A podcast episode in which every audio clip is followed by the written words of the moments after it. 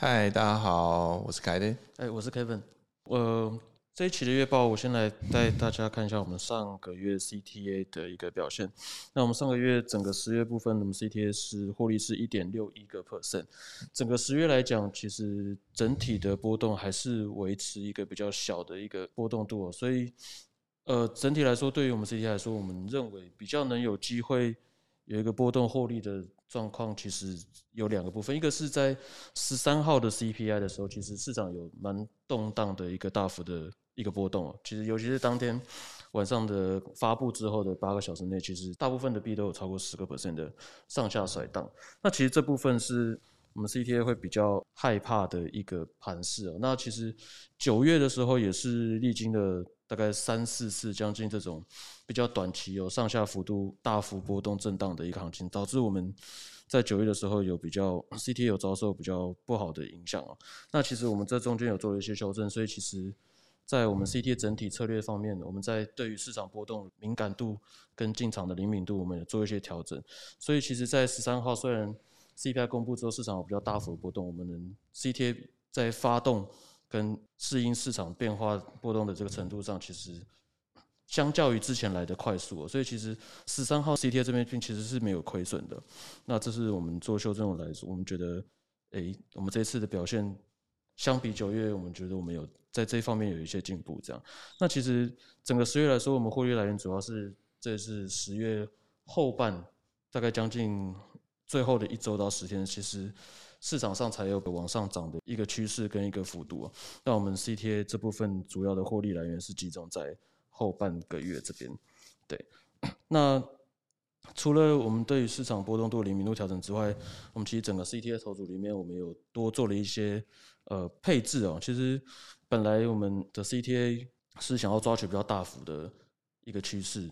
的一个获利的来源，那历经的。这九月，我们认为其实市场有一些改变，但是我们不确定到底这个改变会持续多久，还会这样子多久。所以我们在十月的时候，我们有配置了一定比例，大概将近二到三成的这个部分是来做跟 CTA 比较有互补的一些策略，也是有点类似像 Maker 这样子的东西。对，但是我们的逻辑比较不太一样，那是希望在 如果盘势持续的维持这种低波动度的一个状态的话。我们还能在有一些策略能互补，我们本来预期抓到比较大趋势行情的 CTA 的策略，对，所以我们现在目前的 CTA 的配置已经就是在十月的时候逐渐的转换成这样的模式，对。好，那再跟各位报告，我们呃目前整个高频的运作相当的顺畅，好，所以我们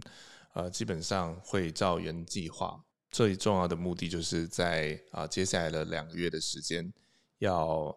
试着打进 Take 这个市场。那跟各位报告一下哈，主要是因为在还没有开始我们进行这个高频的策略上线之前，就已经在必然有一个这个 Taker fee 减免的活动。好，那原本是一个活动会在十月三十一号就截止的，但是这个活动因为它延长了，所以。呃，也造成就是有其他的竞争者、其他的交易的团队，他们拥有的是更低的交易的费率，所以这会是我们呃接下来主要要呃克服的一个这样的一个挑战。简单的说，就是我们要在十一月做出啊一定程度的交易量，来争取到十二月能够拿到跟他们一样好的这个交易的费率的条件。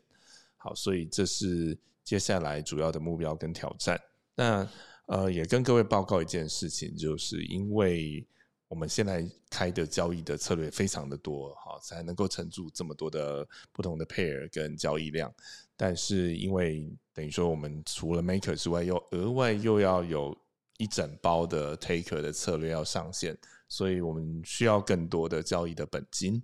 所以我们预计会把啊 CTA 的这部分的资金也挪过来做高频的交易。所以先跟啊大家说明这样子。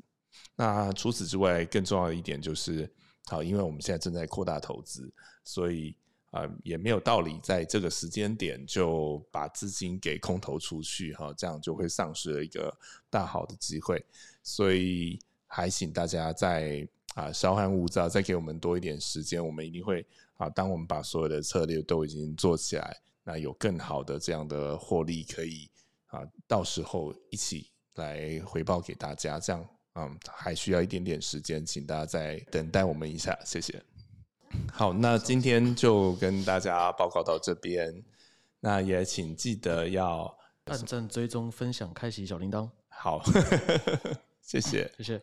想要了解更多 QLT 的资讯，或者想要购买的话，请按下方的说明栏。